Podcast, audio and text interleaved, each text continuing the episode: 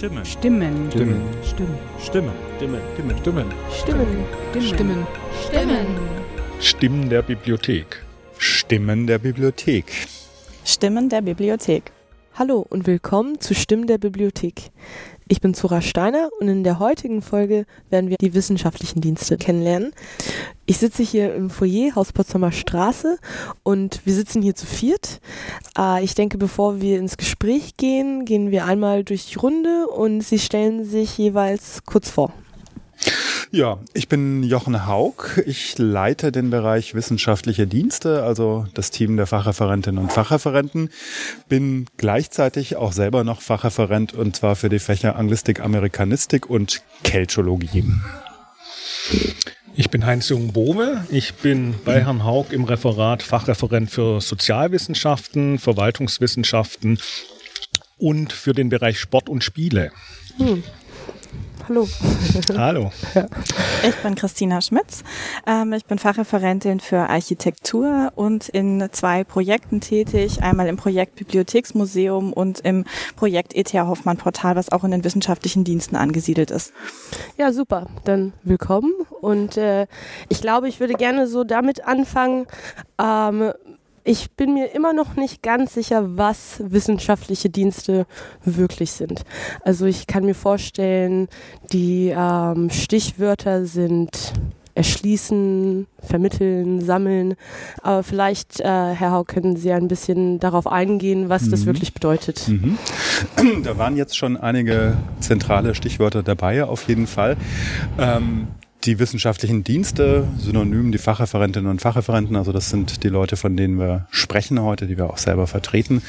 Ähm, wenn ich versuche, das ganz kurz zusammenzufassen, dieses breite Aufgabenspektrum, das wir haben, dann sind wir zuständig, inhaltlich zuständig für den Hauptbestand in der Staatsbibliothek. Mhm. Hauptbestand heißt bei uns ähm, westeuropäische Sprachen und heißt moderner Bestand, also frühestes 20. Jahrhundert und weiter in die Zukunft.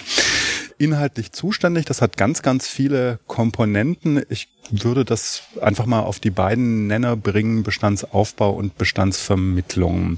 Bestandsaufbau, das sind diese ganz klassischen Tätigkeiten, also Erwerbung von gedruckten und digitalen Medien, ähm, auch inhaltliche Erschließung und ähm, der zweite große Bereich Bestandsvermittlung, der hat sich natürlich ganz, ganz stark weiterentwickelt in den letzten Jahren. Mhm. Ähm, Bestandsvermittlung, da gehören so Dinge wie Schulungen, Workshops, Veranstaltungen dazu. Es gehört aber insbesondere auch die webbasierte elektronische Bestands- und Informationsvermittlung dazu, die wir teilweise mit ähm, Anfragen basiert machen, die wir aber auch im Rahmen von kleinen, mittelgroßen und großen mhm. Projekten machen. Also das Hoffmann-Portal, über das wir vielleicht ja. gleich noch zu sprechen kommen. Ja. Das ist zum Beispiel ein Beispiel von einer ganz, ganz sophisticated, ähm, ja. ähm, hochspezialisierten virtuellen digitalen Bestandsvermittlung. Ah, okay. Also kann man sich das dann auch, äh, die Fachreferenten an sich, die sind auch alle für ein spezifisches Wissensgebiet mhm. zuständig. Für eines oder für mehrere, äh, genau. Der Kollege Bobe hat schon gesagt, irgendwie, der hat ein großes und zwei kleine Fachreferate, darunter ein ganz besonders schönes kleines Fachreferat. Ähm, ich habe auch ein großes und ein kleines Fachreferat. Es gibt aber auch Kolleginnen und Kollegen, die nur ein großes Fachreferat haben. Es gibt genauso Fachreferentinnen und Fachreferenten, die mehrere Fächer betreuen, bis mhm. zu vier oder fünf. Das hängt ähm, von der Größe der Fächer ab. Die sind nicht alle gleich groß. Und das hängt auch vom Aufgabenspektrum der einzelnen Kolleginnen und Kollegen ab. Viele Fachreferentinnen und Fachreferenten, das muss man vielleicht gleich am Anfang noch dazu sagen, haben noch verschiedene Zusatz- und Projektaufgaben. Mhm. Also das können Projektleitungen sein, das können aber auch administrative, leitungsbezogene Zusatzaufgaben sein, die teilweise in ganz anderen Bereichen der Bibliothek auch angesiedelt sind. Das heißt, ähm, es ist nicht jeder zu 100 Prozent Fachreferentin oder Fachreferent. Ah, okay. Und ähm, ein bisschen vielleicht auf äh, die Frage einzugehen, worin besteht jetzt auch die Notwendigkeit für, je, für alle Fachgebiete eine, mhm. eine zuständige Person zu mhm. haben? Mhm. Worin, ähm, ja, wie, woran, worauf basiert diese Entscheidung? Mhm. Ja, die Staatsbibliothek, das wissen wir alle, ist eine wissenschaftliche Universalbibliothek. Das heißt, ähm, wir vertreten tatsächlich das nahezu komplette ähm, Wissenschaftsspektrum. Ähm, wir sind eine ähm, sehr, sehr große Bibliothek mit äh, sehr tief geschaffelten, umfangreichen Beständen in den einzelnen Fächern und natürlich auch mit einer ganz breiten Nutzer Klientel. Das heißt, wir werden natürlich genutzt von Studierenden, von Wissenschaftlerinnen und Wissenschaftlern, aber auch von allen möglichen anderen Leuten. Und für alle diese Kundengruppen, Nutzergruppen müssen wir Informationen bereitstellen in so gut wie allen Fächern und deswegen braucht es einfach Kompetenz und Expertise in all diesen vielen verschiedenen Fächern. Ja, das ähm, macht, äh, macht viel Sinn. Vielleicht, äh, Herr Bove, können wir bei Ihnen darauf eingehen. Sie haben ja drei äh, unterschiedliche Fachgebiete, die Sie betreuen. Und äh, wenn wir jetzt Fachreferenten als Informationsvermittler betrachten, äh, wie ist Ihre Rolle oder was für Aufgaben machen Sie, um Ihre Fachgebiete zu vermitteln?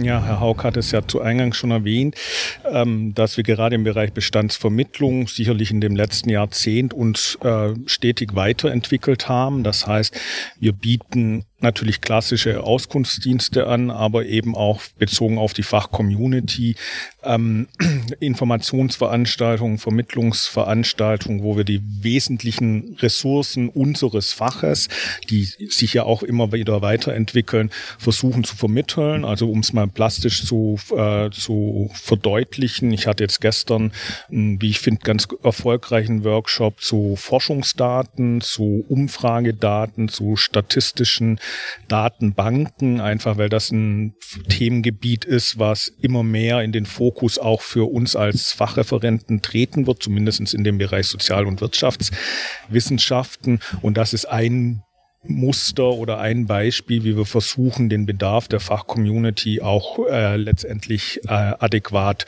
zu bedienen.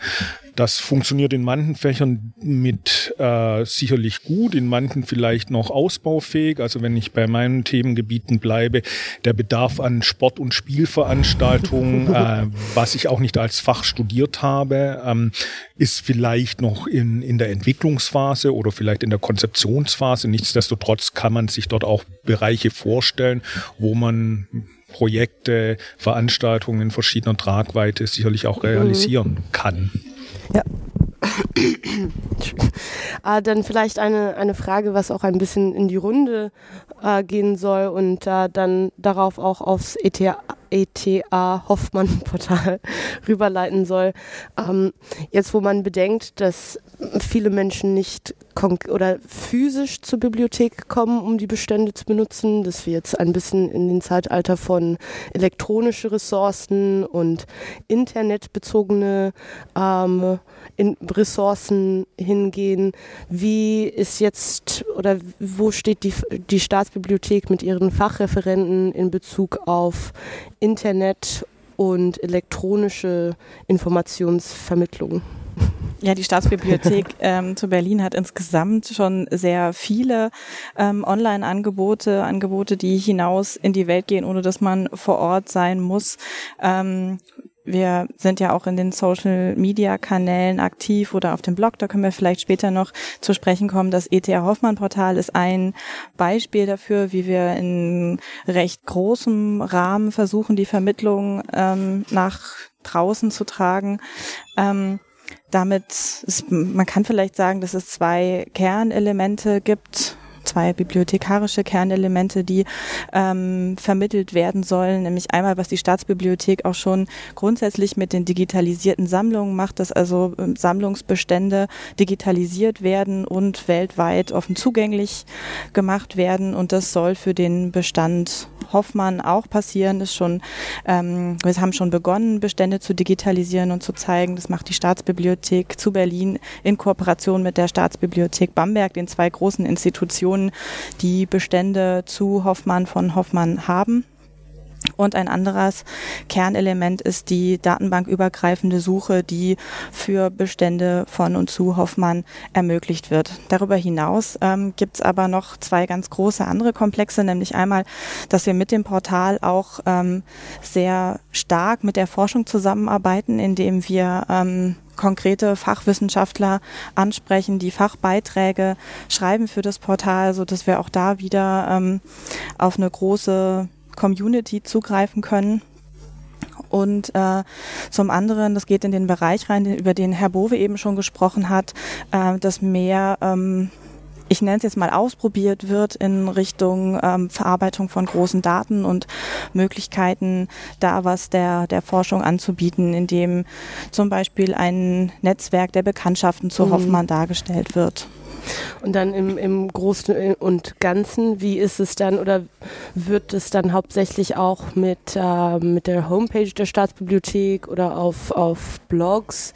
Wie, wird, wie werden Nutzer darüber sensibilisiert oder informiert? Oder ich habe ähm, heute einen Begriff überlegt, Library Awareness, auch im Internet. Wie kommen, ähm, wie wird es nach außen getragen, diese Angebote des Nutzer auch wirklich konkret wissen, dass das existiert, ohne mhm. dass die es vielleicht gesucht haben, um das zu wissen? Mhm. Also wir versuchen ähm, natürlich äh, die Dienstleistungen der Bibliothek, nicht nur die der Fachreferenten und Fachreferenten, ich denke, das kann man übertragen mhm. auf die ganze Staatsbibliothek, ähm, so gut es geht, ähm, genauso wie wir das physisch vor Ort tun, auch im Netz zu präsentieren. Das ist ein Prozess. Mhm. Ähm, das ist ein Prozess, der, denke ich, an der Staatsbibliothek und das gilt auch für die Fachreferenten und Fachreferenten gerade begonnen hat. Also nicht erst gestern begonnen hat, wir sind schon seit ein paar Jahren dabei, aber es ist ein Prozess, der auch noch nicht abgeschlossen ist. Ähm, Hoffmann-Portal ist ein ähm, ganz großes, wichtiges Beispiel für die digitale Informationsvermittlung im Web. Social Media sind schon genannt worden, da sind wir sehr aktiv. Das heißt, es wird geblockt und gefacebookt und äh, getwittert. Wir haben natürlich unsere Fachinformationsseiten im Internet. Wir haben alle Informationen auch über Veranstaltungen, von denen wir ganz viele machen. Ähm, natürlich über Social Media und auch über diverse Newsletter und diverse mhm. Mailinglisten und dergleichen irgendwie im Internet ähm, verfügbar beziehungsweise kommunizieren übers Netz natürlich bei all diesen Dingen. Ein Aspekt, der auch noch ganz wichtig ist, Digitalisierung ist schon genannt worden, aber ein anderer Aspekt ist natürlich auch, dass Medien, gerade neuere Medien, mittlerweile, das ist nichts Neues, das wissen wir alle, natürlich auch nicht nur gedruckt verfügbar sind, sondern, sondern auch als E-Books und E-Journals. Das ist ein Prozess, der im Bereich der Zeitschriften schon ziemlich weit fortgeschritten ist. Also elektronische Zeitschriften sind in vielen Fächern, Disziplinengruppen eigentlich heutzutage Standard, kann man sagen. Datenbanken, Volltexte und so weiter gibt es natürlich auch schon lange. Und ähm, wir bemühen uns auch sehr und forcieren diesen Prozess gemeinsam mit der Abteilung Bestandsaufbau ähm, auch beim monografischen Bereich auf E-Books zunehmend umzusteigen mhm. und eben diesen Wandel mitzugestalten. Wie kommen die Leute an die Informationen? Das war die Ausgangsfrage.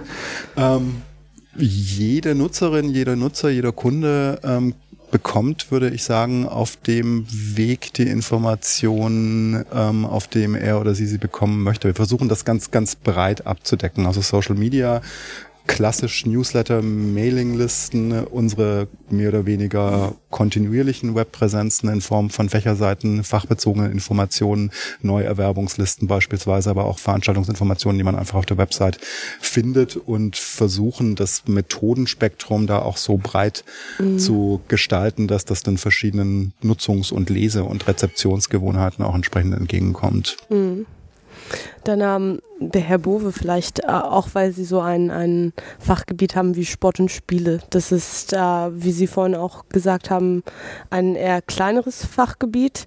Wenn Sie Ihre Veranstaltungen planen, inwiefern ähm, finden Sie da eine bei der Informationsvermittlung eine äh, Balance zwischen neuere Medien und ältere Medien oder inwiefern ist es bei Ihrer Veranstaltungsplanung auch eine, eine Wichtigkeit, beides anzubieten? Hm. Also ich würde vielleicht erst auf mein Hauptfach eingehen in den Sozialwissenschaften, wo letztendlich im Bereich Bestandsvermittlung komplett elektronische Ressourcen mhm. dargestellt werden. Ich denke, wer per Print arbeitet, arbeiten will, der findet den Weg über das elektronische, sprich von elektronischen Ressourcen hin auch zum Print. Im Bereich Sport und Spiel muss man wirklich sagen, dass die, die Zweiteilung, die äh, angesprochen worden ist, Bestandsaufbau und Bestandsvermittlung, die sich idealtypisch meines Erachtens die Waage hält. Ähm, Im Bereich Sport und Spiel ist, liegt dort der Fokus eindeutig auf dem Bereich Bestandsaufbau, weil die kritische Masse, Masse für eine Bestandsvermittlung proaktiver Art einfach nicht da ist. Das muss man sicherlich mhm. so sagen. Die kann man entwickeln. Das ist natürlich auch immer dann ein bisschen Bedeutungsspiel zwischen Sozialwissenschaften einerseits, was ein Kerndisziplin der Staatsbibliothek ist, und Bereich Sport und Spiel, wo schon historisch viel weniger vorhanden ist und natürlich natürlich auch viel weniger Geld mit reinfließt. Äh, dort ist der Bereich Bestandsvermittlung sicherlich eher sekundär mhm. zu sehen. Im Bereich Sozialwissenschaften dann durchaus ähm, mhm. in, in angemessener Form durchaus auch kollaborativ mit anderen Institutionen hier vor Ort, äh, wenn möglich, und sicherlich stark mit dem Fokus eben ähm, bezogen auf elektronische Ressourcen. Ähm, durchaus auch mittelfristig in dem Bereich reiner digitaler Informationsvermittlung. Mhm. Weil das, das äh, geht dann auch auf meine nächste Frage, weil Sie da auch Bestandsaufbau und Bestandsvermittlung äh, als Hauptpunkte hatten. Ich habe manchmal, oder für mich habe ich das Gefühl, dass Bestandsaufbau dann wirklich diese physische Form, Bestandsaufbau und Bestandsvermittlung dann die elektronische Form.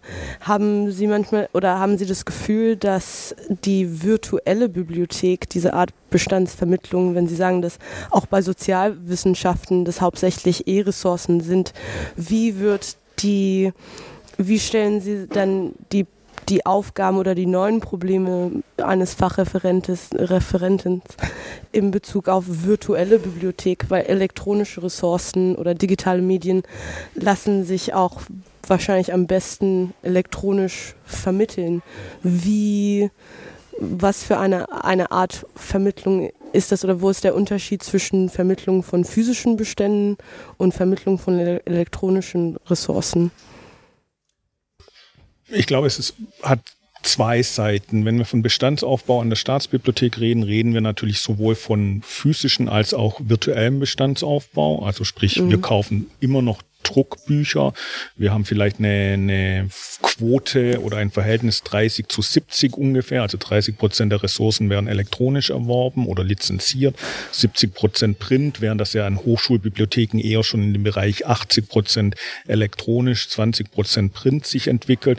Ähm, das heißt, im Bereich Bestandsaufbau umfasst es beide Gebiete, im Bereich Bestandsvermittlung sicherlich auch, ähm, wobei die Staatsbibliothek hier schon noch den Fokus hat äh, auf der F Vermittlung vor Ort, nenne ich es mal. Die mhm. Personen kommen zu uns in Veranstaltungen, Workshops, also face-to-face, -face, oder wir gehen zu unseren Kooperationspartnern oder äh, machen eine gemeinsame Veranstaltung. Dort läuft noch viel auf, dem, äh, mhm. auf der physischen Schiene, dass wir Bestandsvermittlung digitaler Art machen. Ich nenne jetzt mal zwei, drei Beispiele wie Online-Tutorials oder eingebundene Informationsvermittlung in einzelnen Ressourcen, also wie Sie es vielleicht durch digitale Assistenten in Katalogen oder Suchmaschinen kennen, beziehungsweise auch ähm, digitale Informationsvermittlung in Lernmanagementsystemen, die ja in Hochschulen weit verbreitet sind. Dort stehen wir sicherlich noch ähm, ja am Anfang unseres mhm. Weges. Ähm, zeigt auch letztendlich ein bisschen die Problematik, dass uns dieser, diese wissenschaftliche Anbindung nicht abhanden ist, aber da müssen wir natürlich anders ackern, unsere Zielpublikum zu erreichen, wie das zum Beispiel jetzt Kolleginnen und Kollegen an Hochschulbibliotheken machen könnten, könnten oder auch machen, ähm, weil dort eben der Kontakt viel enger ist, wo ja mhm. Wissenschaftler zum Teil auch bibliothekarische Arbeitsgebiete mit beeinflussen, wie zum Beispiel Bestandsaufbau etc. Mhm. Dort sind wir sicherlich noch äh, ja auf einem guten Wege. Ja. wir werden es sehen. Ja, da, ähm, also als Beispiel auch ETH Hoffmann Portal. Für mich ist das auch ein bisschen ein Konzept von Bestandsvermittlung. Hier haben wir einen Bestand zu einer Person und bauen dazu eine Datenbank auf äh, was bietet jetzt ein, ein Portal wie ETH Hoffmann Portal? Oder was ist es das inhaltlich, was es ein Nutzer bietet, sowas? Also es bietet verschiedenes. Zum einen hat der, der Nutzer, die Nutzerin da natürlich ähm, für ein bestimmtes Thema, was hier in diesem Fall eben ETH Hoffmann ist, ein gesamtes Spektrum an Informationen über einen Ort. Man, man steuert das Portal an und kann ortsunabhängig ähm, sich Bestände anschauen, die im Original in unterschiedlichen ähm, Einrichtungen liegen. Ähm, und ähm, kann gleichzeitig suchen, was es für, für weitere Literatur dazu gibt, ähm, kann sich Musikbeispiele dazu anhören, ähm, also ist in, in einem Medium und, mhm. und hat Zugänge ähm, zu sehr vielen tiefen Ebenen. Ähm, das Ganze zum Teil grafisch aufbereitet. Man hat Kontakte zu Forschern, die man mhm. direkt sieht und ähm, aktuelle Informationen, die auch in einem Blog vermittelt werden und über Newsletter. Ja, das ist, ich, ich habe nur gerade die Vorstellung, wie spannend es wäre, wenn man solche Portale für unterschiedliche mhm. Fachgebiete oder weiter Absolut. für unterschiedliche Personen oder, genau. weil, weil das ist so mhm. dynamisch, das mhm. sind nicht nur Bücher, die man bestellen kann, also, sondern ja. Sachen, die man abspielen kann oder so, so viele unterschiedliche mhm. Sachen, die man anbietet. Also im idealen Fall, das sehe ich ganz genauso, im idealen Fall wäre das Hoffmann-Portal ein prototypisches Projekt für Dinge, die wir mit ganz anderen mhm. Sammlungsbereichen, Sammlungssegmenten auch machen sollten. Also es ist eine Kombination eben aus tatsächlich Bereitstellung von digitalem Bestand, von Digitalisaten, aber auch, das hat Frau Schmitz jetzt irgendwie nur angerissen, da ist noch ganz viel mehr drin mhm. irgendwie. Also es sind E-Learning-Module drin, es sind perspektivisch Dinge drin wie äh, Lerneinheiten tatsächlich irgendwie auch für die verschiedenen Zielgruppen. Es sind originäre, genuine wissenschaftliche digitale Publikationen dann auch zu finden. Also es ist ein ganz, ganz breites Spektrum, aber eben mit einer einer sehr starken fachlichen Fokussierung, eben bezogen auf die Person Hoffmann. Ähm, ich hätte das sehr, sehr gerne für ganz viele andere Themen auch. Man muss aber mhm. natürlich sagen, dass wir in Bezug auf ETH Hoffmann in einer besonderen Situation sind. Ja. Also wir haben ganz besondere Bestände, das ist schon mal der Ursprung. Und wir sind auch in einer Situation, ohne jetzt hier ins Detail gehen zu wollen mhm. oder zu können, in der wir so ein Projekt tatsächlich auch aufsetzen können. Mhm. Ähm, das ist nichts, was man so nebenher macht, das ist ganz klar. Das machen im Moment drei Kolleginnen, eigentlich noch mehr, aber mit der Fachreferentschaft drei Kolleginnen zusammen mit Teilen ihrer Arbeitszeit. Ähm, das ist einfach ähm, eine große Herausforderung. Nichtsdestoweniger, wie gesagt, das Prototypische sehe ich definitiv auch für andere Themen, für andere Sammlungsbereiche. Und das ist eine Richtung, in die wir auf jeden Fall weitergehen müssen. Und da können wir uns, glaube ich, von den Dingen, die im Hoffmann-Portal passiert sind und passieren und auch weiterhin passieren werden, mhm. ganz viele Inspirationen auch holen. Mhm. Ja die, die große Hoffnung, ja. das Hoffmann-Portal wirklich dann äh, so einschlägt, dass wir mhm. auch ein mhm. Framework haben, um es genau. nachzunutzen. Ich glaube, auch mhm. dort sind wir ja in einer Lernphase, dass quasi das ganze Haus hier Bereiche entwickelt, wo mhm. man dann nicht mit viel mehr Aufwand nochmal komplett neu genau. entwickeln muss, sondern die Nachnutzbarkeit, das ist das mhm. Wesentliche, um uns letztendlich ja fit zu machen, solche Projekte dann später Mhm. Natürlich auch mit einem gewissen Aufwand zu realisieren, aber zumindest Module etc. schnell nachnutzen mhm. zu können. Wir machen das nur noch als Fußnote zu der Thematik. Ähm, wir machen das in sehr viel überschaubarem, aber trotzdem, wie ich finde, schönen Umfang auch im Blog mhm. ähm, wo wir ganz verschiedene Sachen posten. Also da sind Veranstaltungsberichte mit drin, Veranstaltungsankündigungen teilweise. Es gibt zum Beispiel im Kollegium einen Urheberrechtsexperten, der gelegentlich mhm. über die neuen Entwicklungen in diesem Bereich postet. Aber was wir eben auch machen, sind inhaltliche Beiträge mit Bezug zum digitalen oder physischen Bestand. Also wir picken mhm. uns quasi einzelne Themen, da gibt es dann meistens Anlässe dafür, das können irgendwie 200. Geburtstage ja. sein oder das Jahr der Wissenschaft und versuchen einfach Themen und eben auch Informationen zu diesen Themen zu highlighten und mhm. auf eine im Blog natürlich relativ kurze, populäre Form irgendwie an den Mann und an die Frau zu bringen, sprich zu vermitteln, digital zu vermitteln. Das wäre quasi jetzt so das andere Ende der Fahnenstange, relativ unaufwendig, ja. relativ knapp, relativ kurz. Aber das sind so die beiden Ecken, in denen sich das momentan bewegt und da ist natürlich noch ganz, ganz viel mehr drin und wenn wir da, wie gesagt, Strukturen nachnutzen können, die wir im Moment aufbauen, ja, das, das wäre der Königsweg. Ja, dann ble bleibt für mich auch eine Frage. Beim ETH Hoffmann-Portal ist das ausschließlich oder sind es ausschließlich Bestände der Staatsbibliothek, die da zu finden sind? Oder ist das wirklich in Zusammenarbeit mit vielen unterschiedlichen Institutionen oder Menschen? Also es ist ein Kooperationsprojekt der Staatsbibliothek zu Berlin zusammen mit der Staatsbibliothek Bamberg, wo auch ein sehr, sehr großer ähm, Bestand an Hoffmannianer vorhanden ist und auch der ETH Hoffmann Gesellschaft.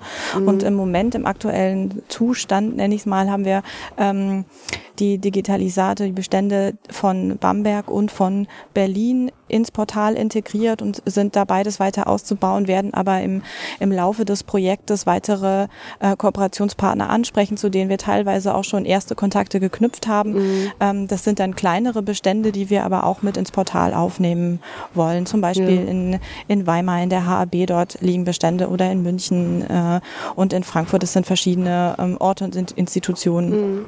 Weil ich finde es äh, ein bisschen interessant, dass eine, eine Bibliothek in der reellen oder physischen Form Form, äh, kann sich ja wirklich sehr stark auf seine eigenen Bestände verlassen. Und natürlich hat man Fernleihe und die Möglichkeit, Sachen so auszutauschen.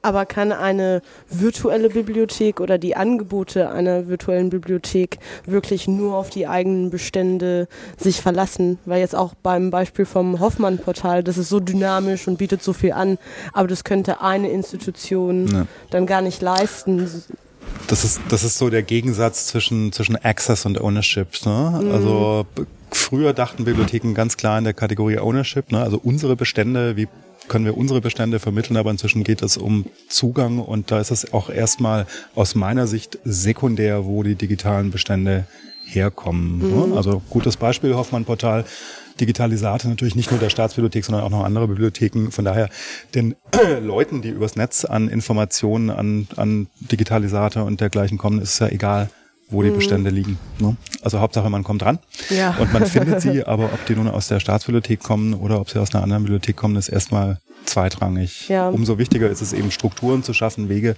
zu schaffen, die wirklich die, die digitale, die virtuelle mhm. Zugänglichkeit dieser Materialien auch so gut wie möglich gestalten.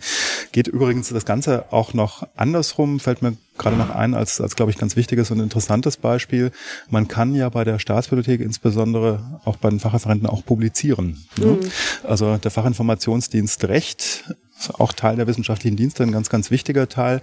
Da gibt es seit einiger Zeit ein Repository. Das heißt, ähm, Rechtswissenschaftlerinnen und Rechtswissenschaftler können ihre eigenen wissenschaftlichen Publikationen über die Staatsbibliothek digital publizieren, ausschließlich digital natürlich im Open Access. Das heißt, wir bekommen von unserer Kundschaft mhm. und von mhm. unseren, von unseren Zielgruppen auch was zurück.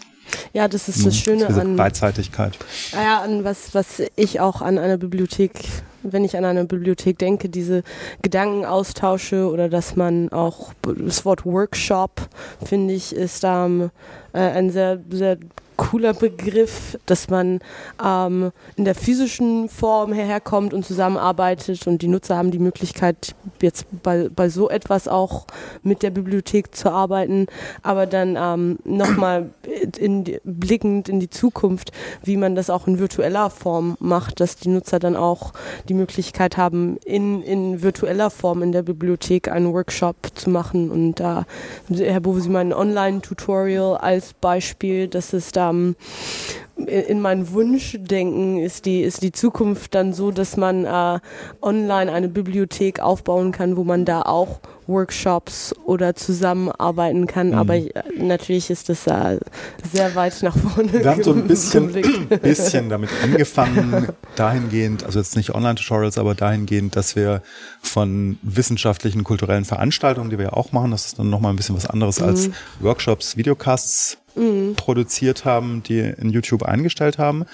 Ähm, das würden wir gerne noch ein bisschen weiter auf, ausbauen. Und was Herr Bowe gesagt hat, also die tatsächlich die ganze Workshop-Geschichte äh, zu virtualisieren, das kann irgendwie Virtual Lectures sein, das können mhm. aber natürlich auch irgendwie klassische Online-Tutorials sein. Ähm, da sind wir noch am Anfang. Das ist also eine große ja. Baustelle für die Zukunft, wo wir aber, muss man sagen, in, zurzeit auch intensiv dran sind. Es geht um die Weiterentwicklung der mhm. Vermittlung von Informationskompetenz, äh, Teil der Strategie der Staatsbibliothek. Ähm, und da ist natürlich nicht nur der physische Teil gemeint, sondern auch der digitale, ganz klar. Ja, Ja, ein, einfach spannend. Ich glaube, mhm. wir wissen ja alle gar nicht, wie sich ähm, die Sachen in digitaler Form oder im Internet entwickelt. Aber naja. so, solange man dran bleibt und da äh, die Diskussion offen hält, glaube ich, dass es sehr positiv mhm. aussieht. Äh, es gibt ja viele Herausforderungen, wo man auch nicht weiß, wie man drauf mhm. eingehen kann oder mit Urheberrechte ja. oder überhaupt. Ähm, ja, Austauschmöglichkeiten, Datenaustausch, Austauschmöglichkeiten, mhm. da, da stehen noch so viele Fragen. Aber natürlich mhm. ist am wichtigsten, dass man kommuniziert mhm. und versucht, auch gemeinsam daran zu arbeiten. Das mhm. ist, ähm, mhm. ja, bleibt sehr spannend. Mhm. Eine ganz, ganz basale Herausforderung, die aber sicherlich bleiben wird oder auch noch mehr werden wird, ist die Übersicht im Internet zu behalten. Also da ist der Job der Fachreferentinnen und Fachreferenten durchaus auch ein Lotsenjob, ein Wegweiserjob, ja. also Orientierung zu bieten. Ähm, wie finde ich im Netz die Informationen, die ich brauche? Was ist wissenschaftlich verwendbar, mhm. zitierfähig? Wie gehe ich mit den Informationen um? Wie ermittle ich überhaupt meinen eigenen Informationsbedarf? Das ist ja. manchmal auch gar nicht so einfach, wie man denken könnte. Ähm, also ich würde es auch so sehen, dass die Zukunft sicherlich digital und virtuell ist, aber digital ist nicht ein eine einheitliche Masse, sondern das ist natürlich eine ganz, ganz vielfältige, heterogene Menge von Informationen. Mhm. Und da das zu finden, was verwertbar ist, was relevant ist, das wird definitiv eine Herausforderung bleiben, bei der wir hoffentlich unterstützen können. Ja, das ist ähm, vielleicht äh, abschließend ein, ein äh, Thema, was ich heutzutage auch unglaublich wichtig finde, ist, dass Google und Bibliotheken einfach gar nicht sind sie wirklich zu vergleichen? Ich denke, heutzutage haben viele den Eindruck, dass sie durch Google sehr schnell zu Ergebnissen kommen, mit denen sie sich zufriedenstellen. Aber wenn man jetzt die Aufgabe einer Fachreferenten an, anguckt, ähm, ist es ja darin, wirklich Informationen zu sammeln und zu erschließen und zu vermitteln. Und ähm, ich bin mir ziemlich sicher, dass die elektronischen Ressourcen nicht bei Google eingegeben werden, um dann im Bestand aufgenommen zu werden. Aber es scheint mir manchmal, dass viele sich damit zufriedenstellen lassen, äh, mit diesen Informationen. Vielleicht äh, habt ihr dazu ein paar Kommentare zur Wichtigkeit auch noch von, ähm, wenn man wissenschaftlich arbeitet, was das dann auch wirklich bedeutet.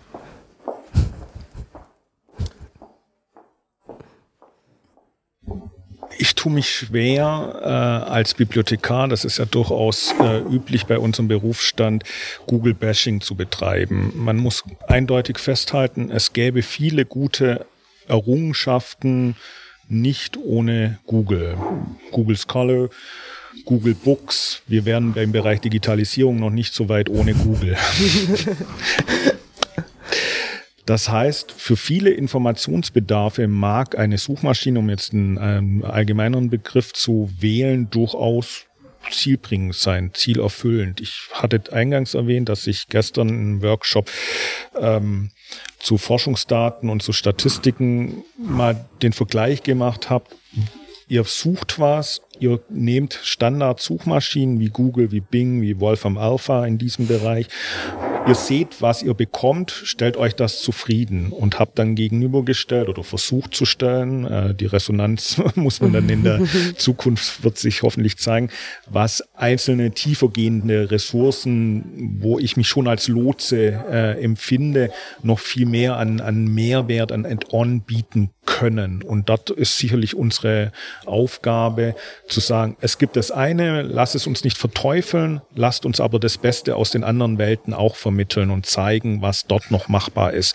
Und das ist, hat dann weniger mit Angeboten zu tun, die wir vielleicht selber haben, sondern eben der ganze Kosmos des Webs oder der, der Internetinfrastruktur führt uns dort zu zielführenden, ja, Ressourcen und das gibt es nicht unbedingt von vornherein gut und schlecht, aber es gibt immer so den Schritt eins weiter zu gehen. Also das, was eigentlich den Wissenschaftler auch antreiben sollte, so mm. die Neugierde, was eher im Bereich Erkenntnisfortschritt vielleicht ist, aber äh, sicherlich auch in der Recherche so noch den Schritt weiter. Was gibt es noch und so, so eine gewisse Drang, noch mm. weiteres zu finden.